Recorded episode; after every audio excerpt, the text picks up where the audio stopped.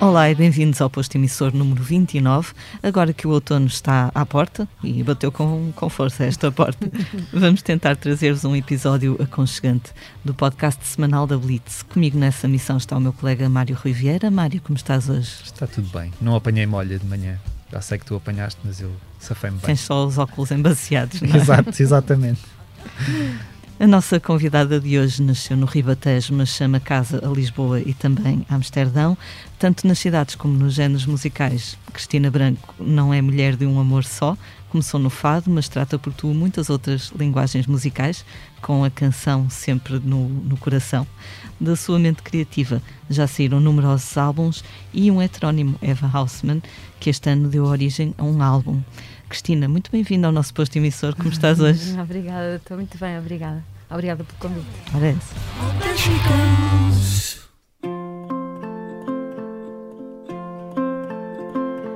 Se sou elegante e tenho tudo no lugar, se perdi a graça por me irritar, se me comporto,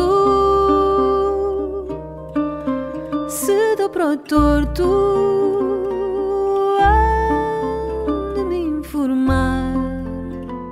O teu álbum deste ano, Eva, já saiu há uns bons meses, mas entretanto, antigamente dizia meteu-se o Natal, não é? Agora meteu-se a pandemia. Agora meteu-se a pandemia, foi mesmo em cheio.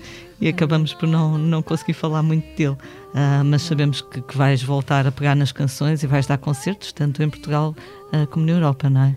Sim, uh, espero que sim.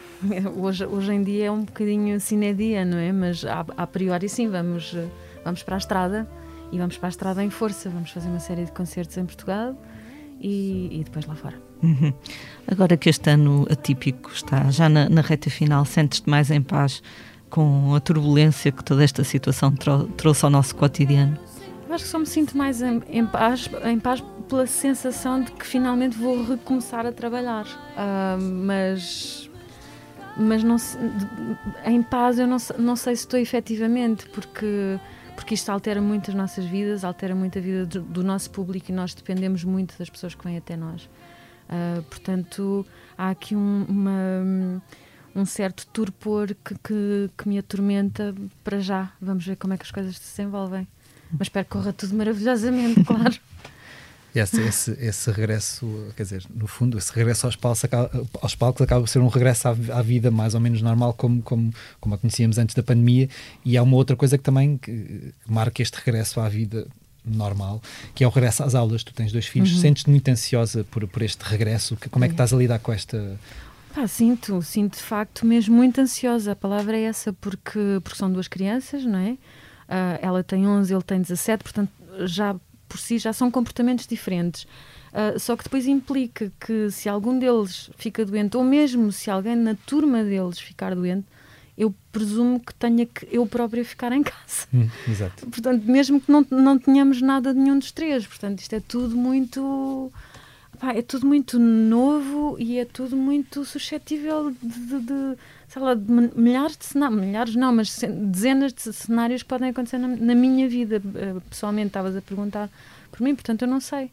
A priori vai tudo correr muito bem, uh, porque felizmente tenho dois filhos muito cuidadosos. Um deles é asmático, ainda por cima, portanto, Ui. tem milhares de cuidados. Um, e ela é mais esquisitinha, portanto, também a priori não vai acontecer nada. Mas, uh, mas pronto, nunca se sabe, não é? E, tu, e, e já foste levá-los à escola, como é, como é que viste este. Pois, também não é um bom cenário. Também não é um bom cenário. No, no dia da apresentação da minha filha, porque, porque ainda está no preparatório, possivelmente por isso então havia dezenas de pais, estamos a falar para aí umas 50, 60 pessoas, na entrada da, da escola.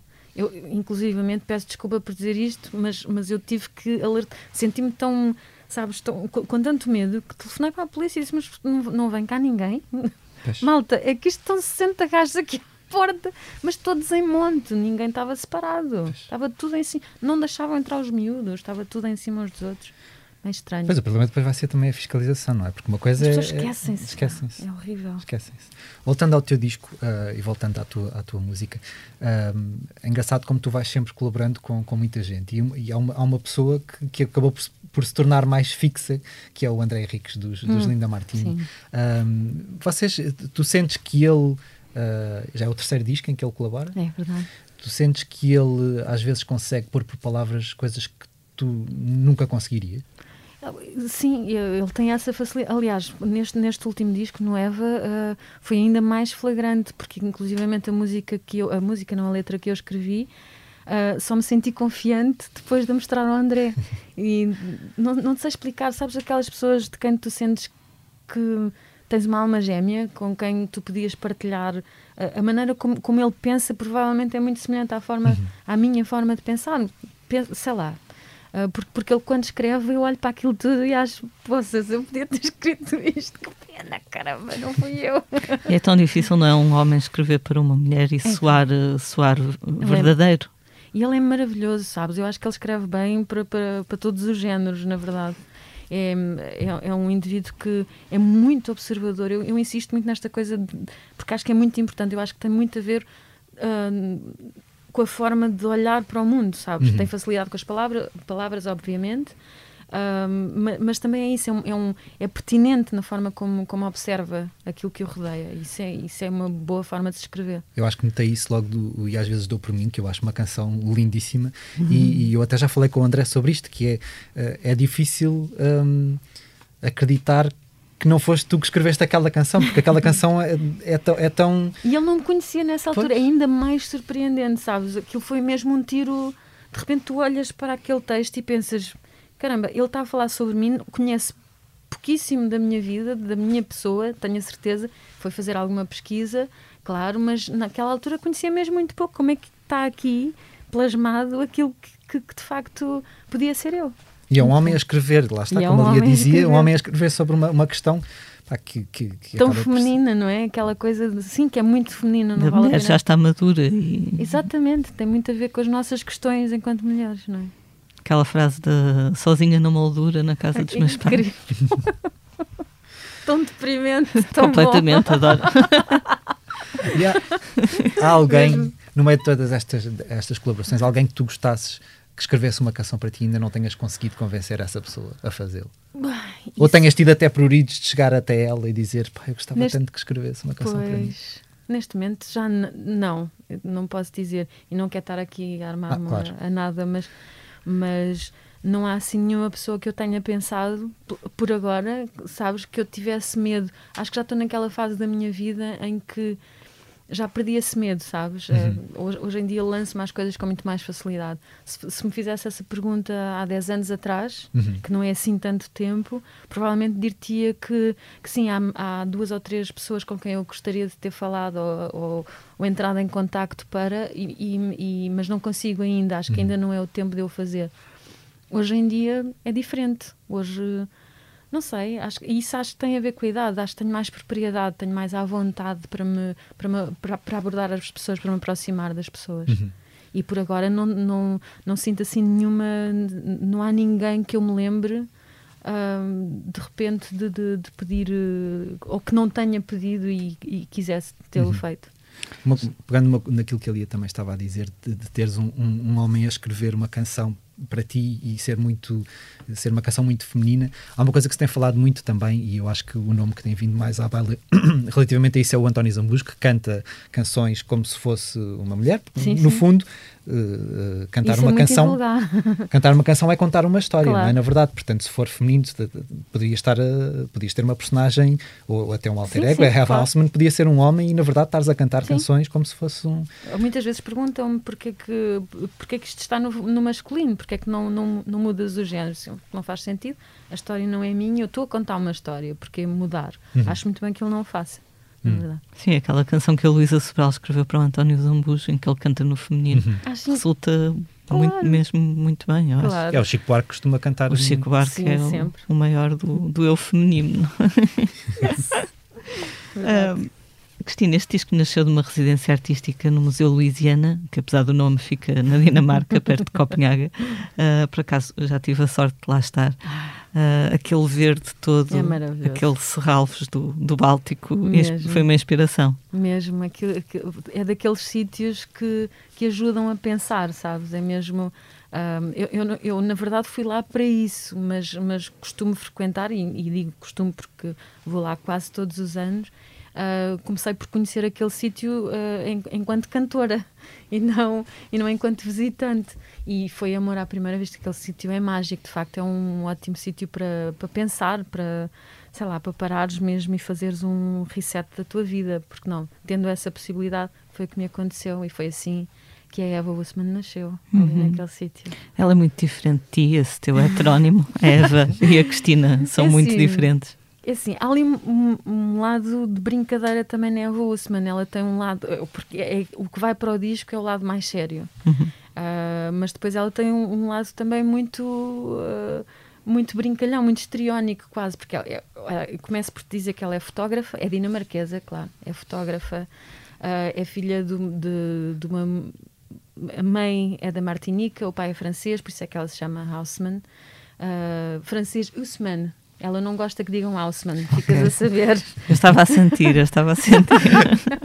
ela diz Usman. Usman. E, e, e fotografa sobretudo uh, surfistas e cantoras uh, americanas. É, e depois tem um fetiche com boquilhas uh, de cantoras negras americanas. Comprem leilões. É assim, é uma coisa muito chique. Ou seja, tá, há ali meio uma brincadeira com a, com a história da Eva Wussman.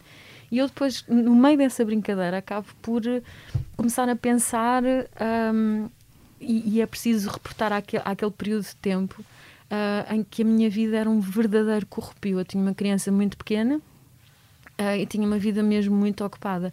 Passava pouco tempo em Portugal e, e estava a separar-me uh, e, e, tinha assim uma data de questões com o meu trabalho, com a importância que a maternidade tinha para mim, como é que isso de repente uh, me permitia existir também no mundo da música, porque tu ganhas imediatamente uma conotação diferente, deixas de ser aquela cantora e, e, eu vinha do fado que era uma coisa mais low profile, mas, mas deixas de ser a, a cantora jovem e cool para ser a mãe, não é? Hum. A mãe que canta, ok? E que está divorciada, é assim uma data de coisas. Tu tens uma série de questões que te colocas e que, e que de repente tens que redimensionar na tua vida e tens que ir ao encontro da pessoa que tu és, além da cantora e além da mãe. E foi num momento como esse que, que, que a Eva Usman nasceu, naquele sítio mágico pronto, além da parte brincalhona que, que, também faz, na verdade, faz parte da Cristina, uh, criar um personagem que é assim meio meio tolo, não é? Ah, ela também veste roupa vintage, só veste roupa vintage. Essa história tu achas que só vais cantá-la ou achas que vais contá-la? Algum dia vais escrever? Uh, não sei, nunca me quer dizer, nunca apareceu, nunca, nunca me ocorreu fazê-lo, uh, porque sei lá, também um bocadinho porque esse lado é muito reservado em mim, uhum. sabes? Essa coisa, eu, eu, eu, eu, eu efetivamente tenho, tenho grande humor e gosto de brincar com imensas coisas, mas é uma coisa que é mais pessoal, sei lá, nunca, nunca transitou assim para o outro uhum. lado. Há pessoas que gostam de mostrar esse lado uh, nas redes sociais e tudo mais. Eu, eu, na verdade, passo sempre uma pessoa muito muito séria, muito composta, sendo que tenho um lado completamente fora.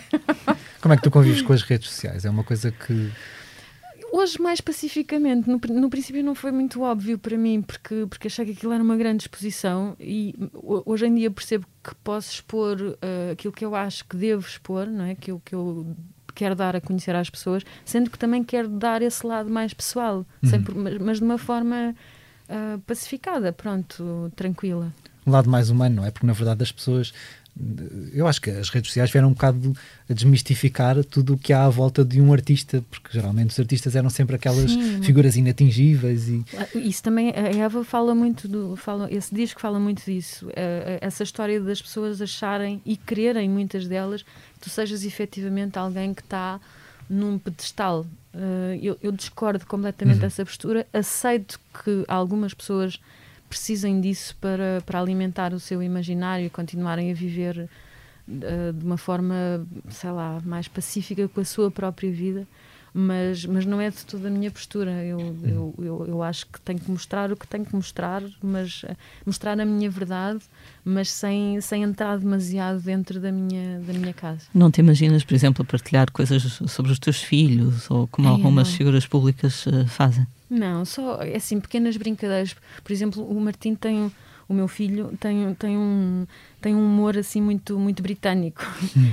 e, e um humor muito inteligente e, e, normalmente que não, não tem a ver com a idade dele. e de vez em quando tem assim umas coisas meio, meio loucas que eu gosto imenso e então gosto de partilhar isso só porque mas é engraçado porque eu não estou a partilhar não sinto que esteja a partilhar enquanto a cantora para o seu público mas sim porque é a minha janela Claro. não é Claro. isso é muito. E, e- lá está. E é que eu mudei, percebes? Uhum. Eu hoje aceito que a, que a Cristina lá de casa também entre naquela, naquela janelinha que é a Cristina Branca oficial. Uhum. Estavas aí a falar que, que, que vivias eh, fora de Portugal, passavas pouco tempo em, Portugal. Essa, essa, eh, quanto tempo é que tu estiveste na Holanda? Três anos. Ok. Quer dizer, eu estou sempre na Holanda, Hum. menos este ano que não vou lá. Pois era isso que eu ia perguntar. Sentes já muita, muita falta Sim. de. É Amsterdão? Amsterdão. Ok. Sinto, sentem, sentem os meus filhos também. É, é complicado não voltar lá. Porque aquilo tem muito, sei lá, uma boa parte da nossa vida. Eu acho que nos juntamos muito os três enquanto vivemos aquele tempo lá. Passámos a ser ainda mais intensos uns com os outros, a conhecermos-nos melhor. Então voltar lá é voltar a esse tempo, percebes? É voltar a um tempo hum, que, é, que é muito nosso e que, hum, e que nos traz, eh, traz muito boas recordações também. E que, e no fundo é encontrarmos com um tempo hum, que nos. eh, que nos remete para, para qualquer coisa de muito tranquilo. Foi, foi difícil, mas ao, men- ao mesmo tempo pacificou-nos com a vida. Ah, é, é difícil de explicar ainda. Eu acho que ainda- são coisas que eu ainda estou a triturar, Uhum. mas, mas sei que para, para nós foi mesmo muito, muito importante. A Holanda é um, um sítio um pouco de contrastes, não é? Porque se falarmos, por isso é que eu te perguntava se era Amsterdão ou se era Roterdão, porque eu acredito que, que a vivência em Amsterdão seja muito diferente da, da vivência em Roterdão. É assim, Roterdão é muito industrial, é assim uma Uhum. coisa meio, meio cinzenta. Amsterdão não, é muito familiar. Acho que é um- eu digo sempre a quem vai para Amsterdão que é mesmo um sítio para, para educar filhos, para ter, para ter crianças. Por acaso tem uma amiga que vive em Amsterdão já há uns 15 anos e ela diz que é um ótimo sítio para, para se ter filhos e educar é, tudo, filhos. houve- é incrível.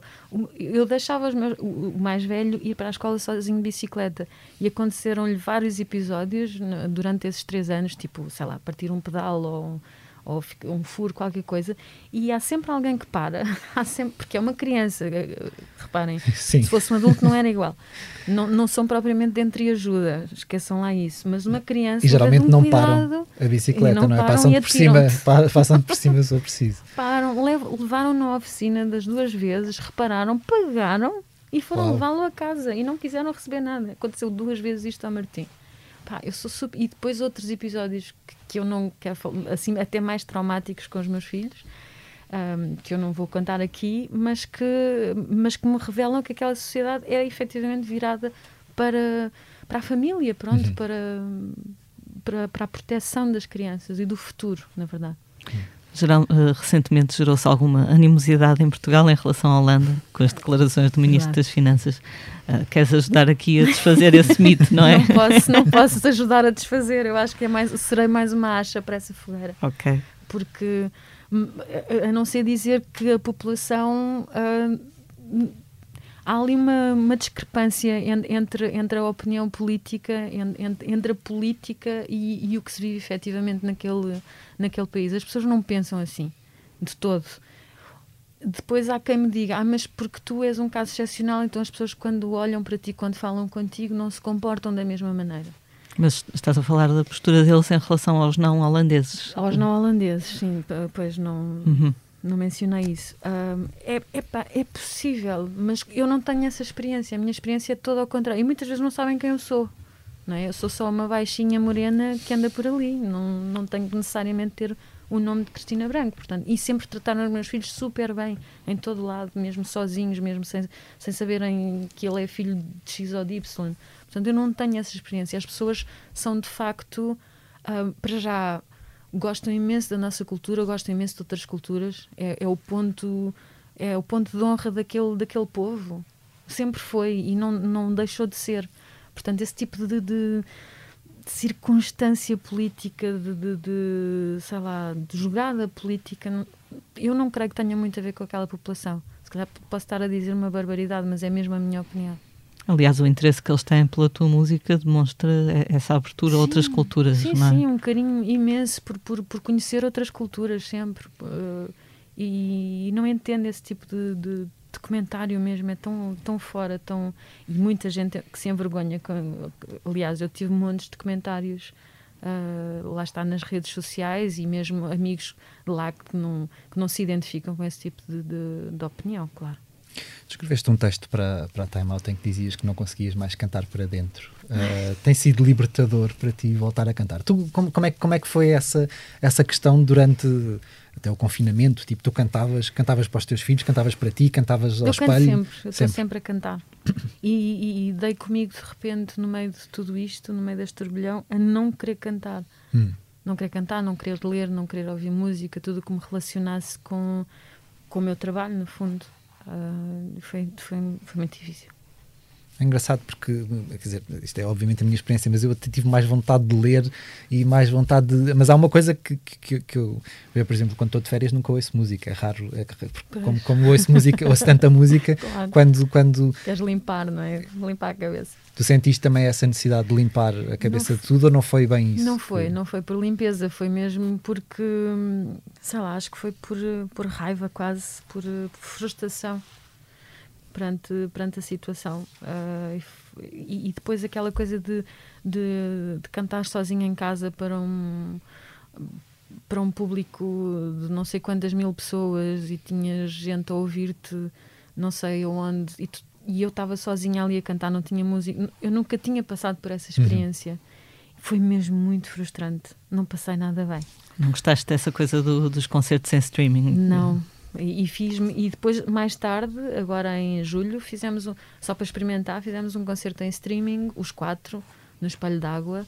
Uh, correu tudo muito bem mas se pudermos não repetir malta eu agradeço. Faltava ali qualquer coisa. Falta mesmo foi o que te custou mais nestes meses muito. falta de é incrível, caras. pá, mesmo. É, não é só as caras sei lá por exemplo agora também só vou ver os olhos das pessoas que no fundo é o mais importante mas é, é tê-las lá e eu recordo-me tão bem, da, da meia dúzia de anos ainda, dizer que para mim eu não precisava de ter público, percebes? Para mim o importante é cantar. De facto, o mais importante é cantar. E eu posso cantar em qualquer lado, e gosto muito de cantar em qualquer lado. Mas nunca imaginei que o público me fizesse tanta falta, mesmo. Uhum. É, é, não há nada de, esotérico aqui, não sou nada dessas coisas. Mas um, ter pessoas do outro lado é fundamental para eu exercer a minha profissão e para, sei lá, aquela coisa que eu gosto de fazer mesmo comigo, aquele exercício que eu faço comigo, de pensar. É, é importante que eu tenha as pessoas do outro lado. É, é muito novo ainda para explicar tudo, mas mas é muito constrangedor tudo isto, muito, muito. E entre essas coisas que tu andaste a cantar para dentro, uhum. uh, havia aí também, na verdade, este, eu acho que isto foi uma, uma, caixa de Pandora, não é? De repente, este ano de 2020 foi a questão da pandemia, mas depois de repente houve uma série de questões que provavelmente associadas à questão da pandemia e a, todo, a toda a ansiedade que se criou em termos sociais, em termos económicos, em termos políticos, Sim. tipo em termos sociais. Então, eu acho que tem sido uma uh, a questão toda do, do, do racismo que finalmente tomou um, um, um, um espaço importante, sim, público, sim. é uma discussão pública. Todas essas coisas também ajudaram a, a, a, a, que esse cantar para dentro se tornasse mais difícil ainda? Tudo, tudo sim, tudo. Eu, eu preciso de exteriorizar, eu preciso muito. Preciso muito de, de, de estar naquele sítio e de manifestar, e mesmo de falar com as pessoas, mesmo essas questões pertinentes uhum. uh, sociais que acontecem no nosso dia a dia. Eu, eu preciso disso, preciso de, de, comunicar com os outros, preciso, preciso de lhes dizer o que é que eu estou a sentir. E para mim não é suficiente estar em casa uh, com um ecrã à minha frente a falar para os outros. Eu não sei. Provavelmente é uma questão geracional, provavelmente uh, pessoas mais novas que eu já comunicarão de outra forma uhum. nas, nas redes sociais para mim não é assim tão óbvio.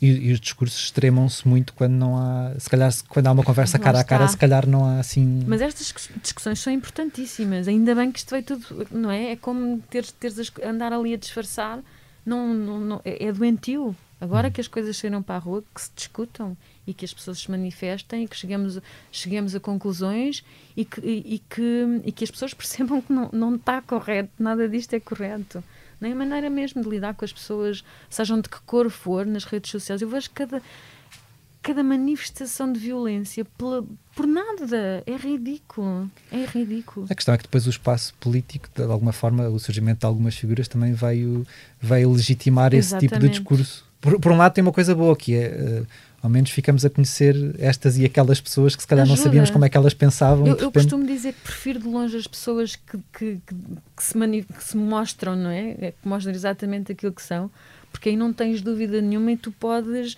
podes contrapor, podes discutir, podes discordar, uhum. não é? Agora, aquelas pessoas que tu não sabes exatamente o que é que estão e depois de repente se manifestam, essas é que são as perigosas, costumo dizer. Sendo que há alguns que mostram tudo e que são bastante perigosos a nossa sociedade também. Voltando à questão do, do, dos concertos, uh, o David Fonseca esteve cá num, num, dos últimos podcasts e ele sobre aquele concerto que o Nick Cave uh, gravou e depois uh, vai editar, sim, transmitiu sim. e vai editar, ele disse uma coisa engraçada que foi adoro o Nick Cave, deve estar muito bom, mas isso não é um concerto.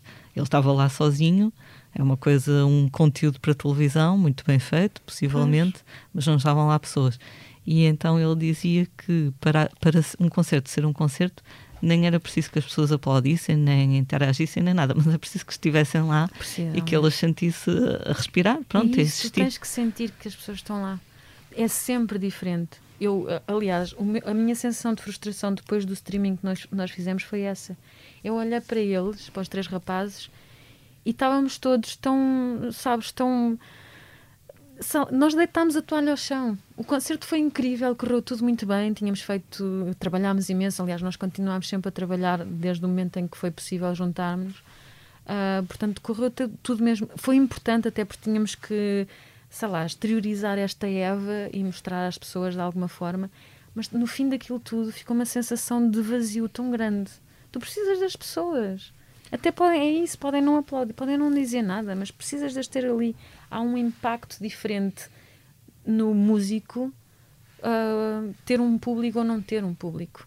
Ter um palco, ter as luzes, sei lá, há tudo. É, é uma, uma, coisa física, não é? é Nós somos animais, no fundo. Tá, é? Exatamente. Até pode estar dentro de um carro, que eu acho que foi o Carlão que escreveu ontem no, no, no Facebook. Não estava nada animado por fazer um concerto um drive em, em drive-in, mas depois de repente. Resultou? Ele diz que resultou e que sentiu. Pois Surpreendeu-se com Sim, aquilo. as pessoas manifestam-se, não é? acendem as luzes e põem-se cá fora. E buzinam. E... Eu vi um, um, concerto de Manel Cruz no Mistério da Batalha, em streaming. Um, era só ele em palco. E foi muito bonito, o cenário é muito bonito, Tudo. mas acho que ele estava um bocado desanimado também. E a certa altura, era no Mistério da Batalha, né? E a certa altura só ouves a dizer: Olha, uma barata, afinal tem público.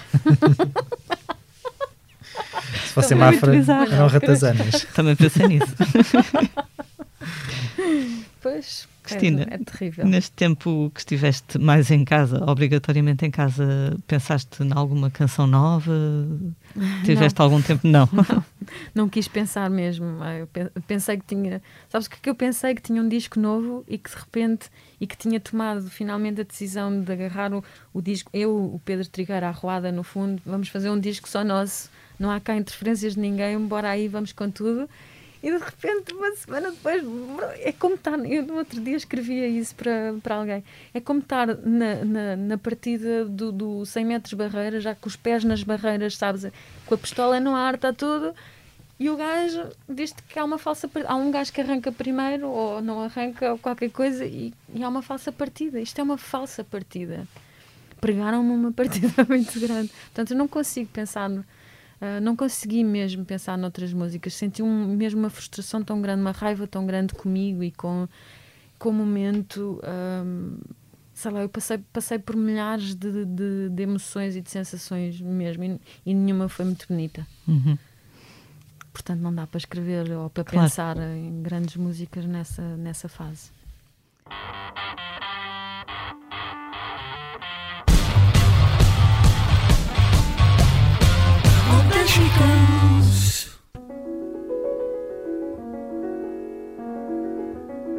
Vamos agora avançar, falar de um, de um assunto mais, mais bonito, acho que vais gostar. um acontecimento que marcou a passada semana, que foi o concerto do Jorge Palma, oh. teu colaborador, teu amigo, no Castelo de São Jorge. Uh, ele celebrou o seu aniversário em junho uh, e agora celebrou em grande com um concerto que foi tão intimista como solene, depois contou com uma orquestra uh, do maestro Cesário Costa, com arranjo de Filipe Melo e Filipe Raposo. Foi uma noite muito bonita, muito diferente do dia que está hoje. Estava um calor. pois estava, incrível.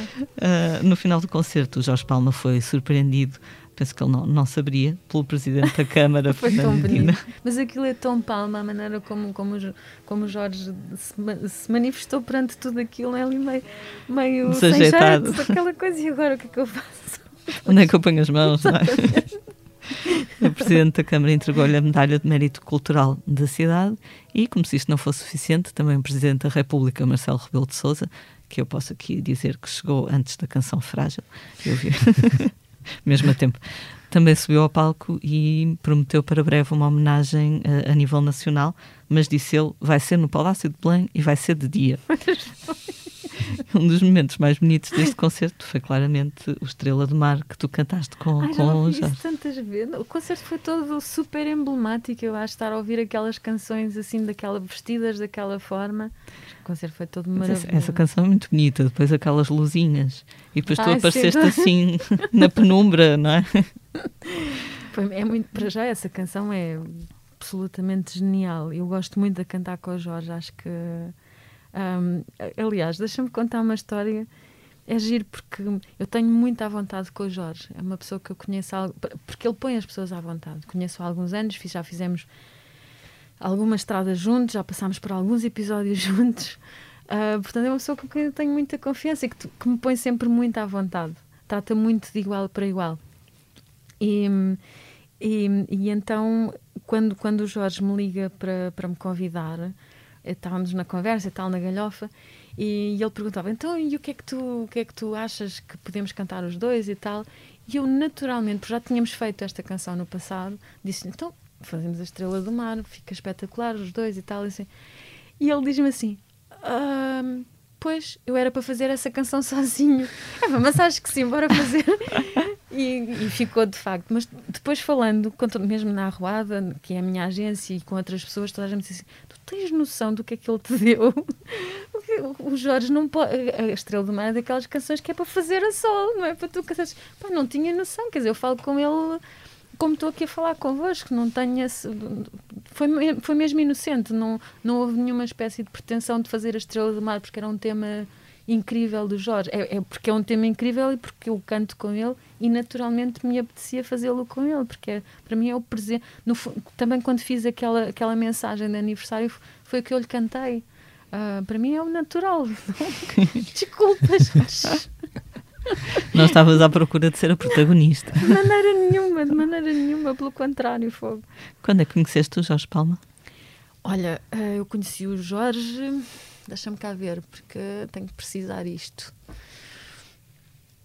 Hum, isto, é, isto, não se pode demorar muito tempo, mas o primeiro convite foi. Uh, eu convidei o Jorge para cantar a Margarida comigo, quando estava grávida da minha filha, uh, num, disco, num, num, num disco meu, uh, que é o Cronos, salvo erro. Ok. É, ali eu confirmo que é o Cronos. Fui ver no sábado à noite quando estava a escrever. Uh, e foi assim que, que nos conhecemos. Depois, uh, mais tarde, convidei o Jorge. Ah, não, depois, antes disso, convidei o Jorge para uma, uma espécie de carta branca que eu tinha em Amsterdão, lá está, no Concerto Rebau, que é assim uma das mega salas mais emblemáticas da Europa. E tinha, eu tinha que fazer vários concertos com vários artistas portugueses. E recordo-me que na altura convidei para um dos concertos o Vitorino, para o outro foi o trio do Mário Lajinha e outro com o Palma. Um, e, e, e, fizemos, olha, fizemos a Estrela do Mar, fizemos, aí fizemos mais temas. Uh, depois convidei então o Jorge para, para, para escrever um tema para mim e escreveu a, a, Branca Aurora para, para o Alegria, que é, que é uma mega canção também. Nunca a fizemos juntos, curiosamente, e desta vez também não surgiu. Ou seja, já colaborámos várias vezes, pronto. Mas é uma história com o Jorge que tem mais de 10 anos. É sempre um prazer, não é? É sempre, mesmo, mesmo. Porque o Jorge Epa, eu, eu, eh, às vezes até custa falar assim das, tão bem, não é? Das pessoas, mas ele é mesmo uma pessoa incrível, ele é mesmo muito boa pessoa. é muito humilde, é, é, é, é no fundo é um, é um menino, é um menino e que está que está de bem outra vez com a sua música e com, com aquilo que lhe está a acontecer. E estou muito feliz por ele.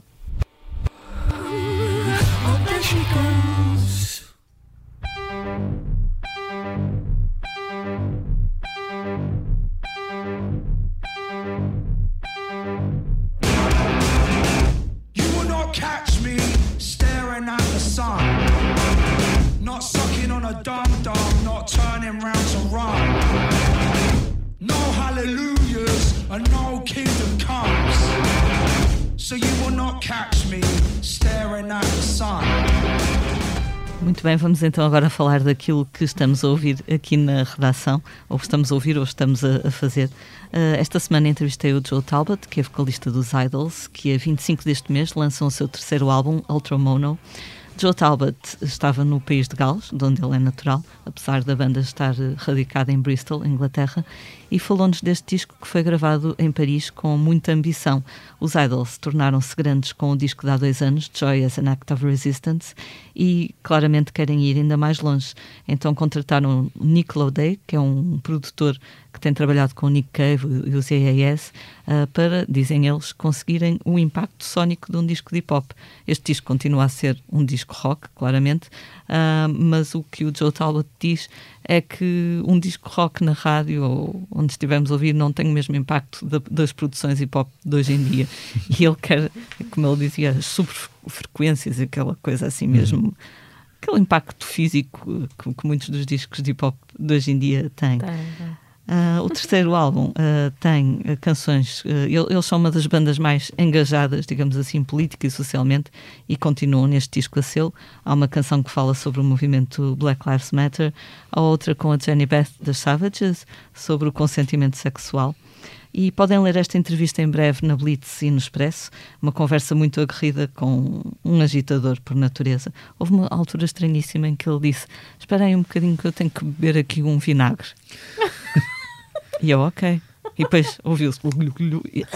Que nojo! E eu, estás bem? E ele, sim, sim, eu tenho que beber isto, é uma coisa que eu faço. E eu perguntei, but are you sick? E ele, no, no, I'm fine. Well, I'm sick in the head. e eu disse, mas somos todos, não é, amigo? Estava aí, estavas uh, a falar do, do, título do álbum, Joy is an act of resistance. A tua alegria também é um ato de resistência? Ah, sim, é mesmo. É mesmo, eu acho que a, a música tem esse papel, não é? Ela tem. Não, Uh, se, não tem que ser necessariamente alegre, tem que transportar as pessoas para uma determinada alegria. E sim, é um ato de resistência, hum. sem dúvida nenhuma. sem dúvida. O, o Seidels vem a Portugal.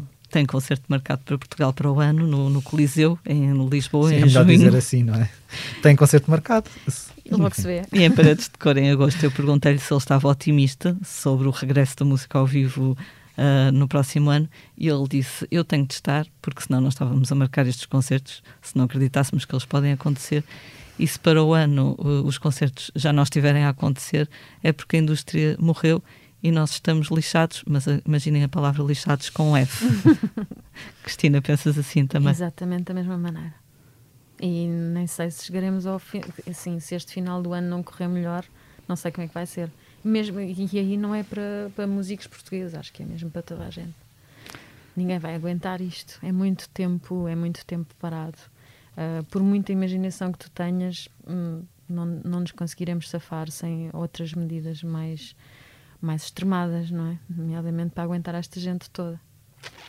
Estás a falar de apoios, nomeadamente? De apoios, claro, claro que estou porque, porque há muita gente já a passar mal e assim, nós conhecemos este universo, este pequeno universo, mas acredito que seja assim no mundo inteiro. Há muita gente a passar mal, de certeza. Sim, vive exclusivamente disto. Em Inglaterra já há várias salas pequenas que fecharam, em Portugal também. E nos Estados Unidos há muitos músicos que fazem concertos streaming, etc., para dar o dinheiro que conseguirem à sua equipa. É, nem, nem é só coisas pequenas. Eu lia no outro dia que a Live Nation, que é assim a grande empresa de espetáculos do mundo, está a reconverter as salas que tem em, em salas para as pessoas irem votar nas eleições norte-americanas. Portanto, porque aquilo está fechado e assim, então, pelo menos, são salas grandes. Sempre... alguma coisa, claro.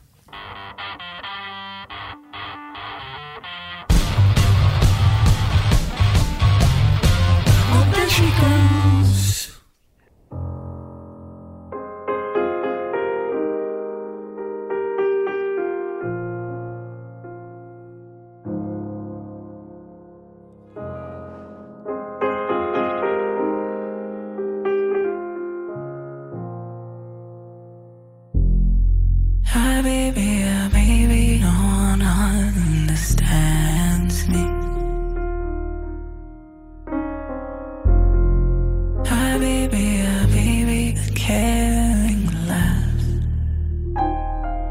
concertos eh, estão claramente tremidos, mas os discos continuam a sair e o Mário vai falar-nos agora sobre um disco que tem andado a ouvir.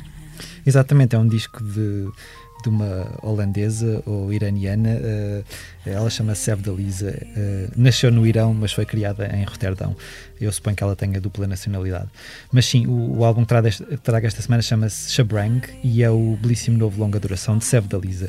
Confesso que ainda não, não me tinha deixado conquistar totalmente por ela. eh, eu via ao vivo e acho que foi aí que eu percebi o impacto que, que aquela que aquela persona tem, porque ela é muito magnética ao vivo. E, e eu lembro-me que o, que o primeiro disco, Izone, eh, houve muita gente que, que, que se deixou conquistar por aquilo, porque tinha, havia ali um certo saudosismo de trip-hop que ela consegue. de- aquela voz, mas depois os ritmos eram muito, iam buscar muita coisas dos Portishead ou, ou, ou dos Massive Attack. Mas só com este, só com este disco é que é que eu consegui olhar para ela de uma maneira diferente. Ah, apesar de, de uma canção chamada Human, de- desse primeiro álbum, ter deixado com, com a pulga atrás na orelha, como eu dizia, só mesmo quando a vi ao vivo é que, é que percebi o que é que havia ali. Ahm, eu acho que ela consegue extravasar um pouco os, as, as concepções de género musical neste, neste Shabrang.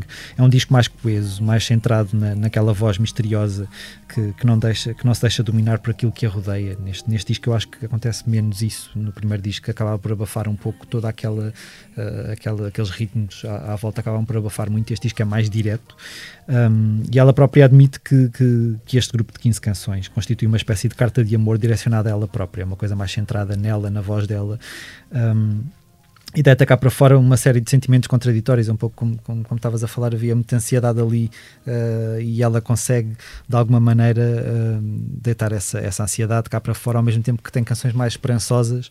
Um, apesar de haver muito fatalismo ali, ali aliás, eu estava a ouvir aquilo e a pensar, eu conseguia imaginar a Sérgio da Lisa a cantar fado, sendo que nós descobrimos ontem, não é, Lia, que ela é fluente. é fluente em português. Eu ainda estou à espera de falar com ela, portanto, esperemos que ela fale comigo em português, vamos ver. Também já ouvi, ouvi falar dela justamente por isso também. Quando, não é? Quando disseste o nome, pensei assim, holandesa, falar português, mas por que razão? Não, enfim, continua, hum. desculpa. Não é um álbum luminoso, até, até se torna incómodo em, em certos momentos, mas tem canções gigantes. Uh, Habibi, que escutávamos há pouco, é uma delas, mas destaco ainda o tema de abertura, Joanna, o exotismo grungy de Lamp Lady e a sensibilidade de Dormant. Um, eu penso que os fãs de artistas como a PJ Harvey uh, e, e, lá está a Beth Gibbons dos Portishead e mesmo da Diamanda Galás vão conseguir encontrar algum conforto neste, neste álbum da, da, da da Lisa. Há muita coisa ali muito, muito interessante e que vai para a, a, voz dela consegue se moldar ao nosso ouvido de uma forma muito, muito interessante. Fixe.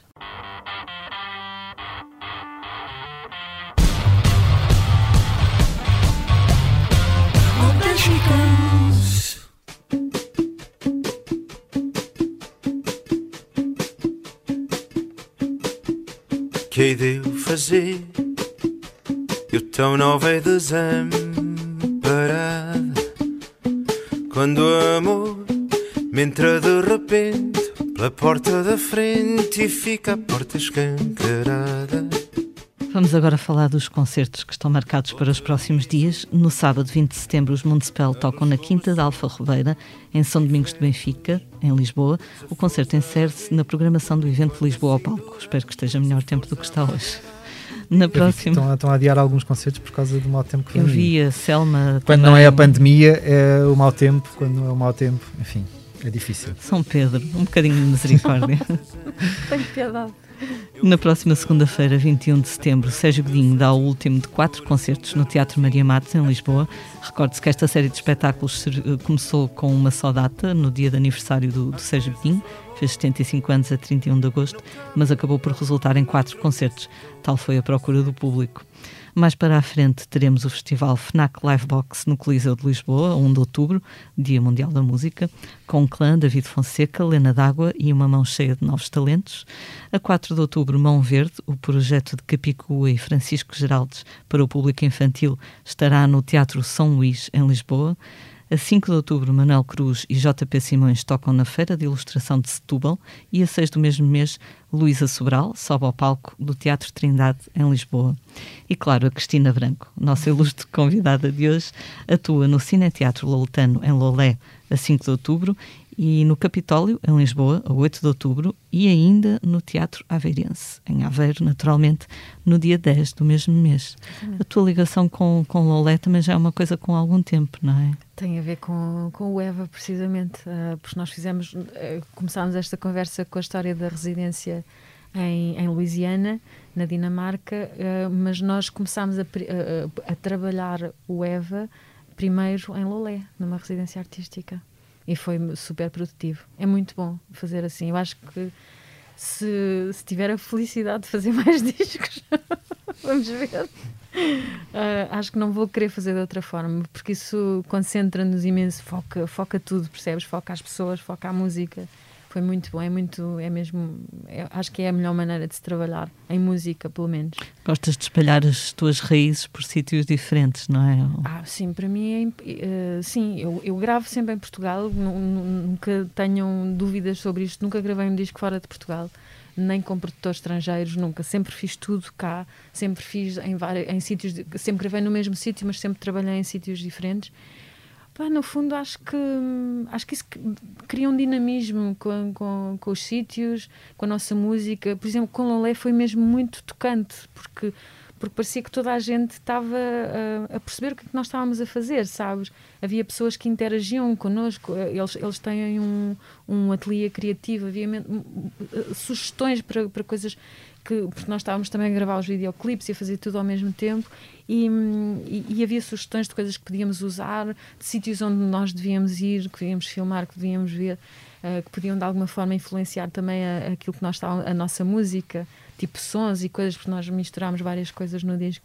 E isso, isso é muito bom, acho que é assim que se trabalha, sabes? Não somos, não somos estanques, não, não somos propriamente. Uh, aquilo que eu menos queria e que felizmente aconteceu era que fosse um disco laboratorial uhum. e não é de todo, pelo contrário, é um disco. Estavas a falar há pouco do disco ao vivo, ao vivo, entre aspas, do, do Nick Cave. Este também é um disco ao vivo. Gravámos-lo em estúdio mas fizemos-lo em contágio total, os quatro juntos, uh, numa decisão de última hora. Olha, em residência em, Copinha, em Louisiana, em que, em que um, um, dos técnicos ligou, uh, telefonou para saber como é que nós queríamos uh, os microfones, onde é que queríamos uhum. o piano, e eu disse: Olha, eu, é assim, achas que é possível eu gravar. desculpem, nós gravarmos todos juntos, e eventualmente eu dentro de uma cabine, mas eles estarem em cima da cabine e podermos estar todos a comunicar uns com os outros.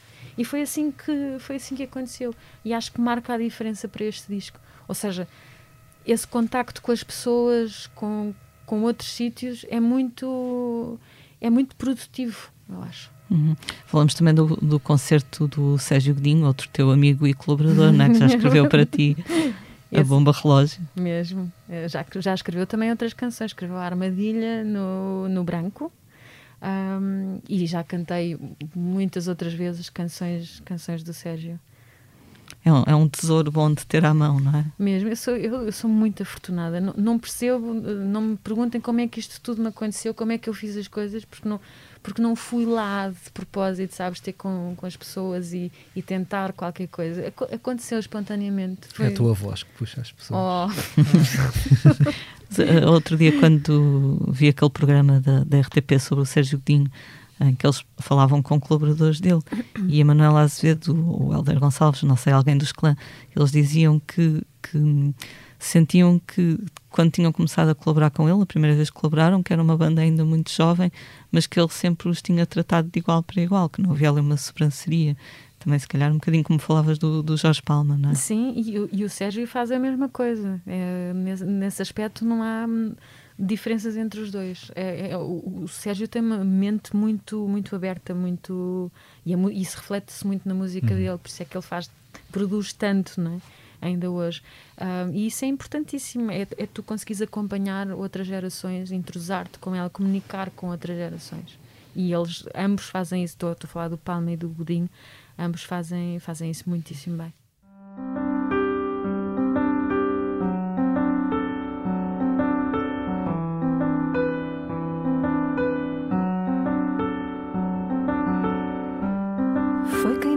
Seu martírio nas certezas o delírio tão quebrante na passada de quadrante sem prumo. É claro que o seu rumo lhe entorta a caminhada. E chegamos assim ao final de mais um posto emissor. Fica o nosso sentido agradecimento à Cristina Branco Oh, obrigada eu. por ter vindo cá hoje. Muito obrigada. Esteve também neste posto emissor o jornalista Mário Rui Vieira. Eu sou a Lia Pereira. Os temas de abertura e conclusão são de Legendary Tigerman e a edição multimédia esteve a cargo de José Sedovinho Pinto. E agora, Cristina, a hora da verdade. Que poema nos vais ler? Ai, aqui buscar o meu telefone, posso? À vontade, claro. Então, chama-se Todo o Sentimento e é do Chico Buarque e começa assim. Preciso não dormir até se consumar o tempo da gente. Preciso conduzir um tempo de te amar, te amando devagar e urgentemente. Pretendo descobrir no último momento um tempo que refaz o que desfez, que recolhe todo o sentimento e bota no corpo uma outra vez. Prometo-te querer até o amor cair, doente, doente. Prefiro então partir a tempo de poder a gente se desvencilhar da gente. Preciso de te perder, te encontro com certeza, talvez num tempo de delicadeza, onde não diremos nada. Nada aconteceu, apenas seguirei como encantado ao teu lado. Muito obrigada, Cristina. Obrigada. Obrigado. Obrigada, obrigada.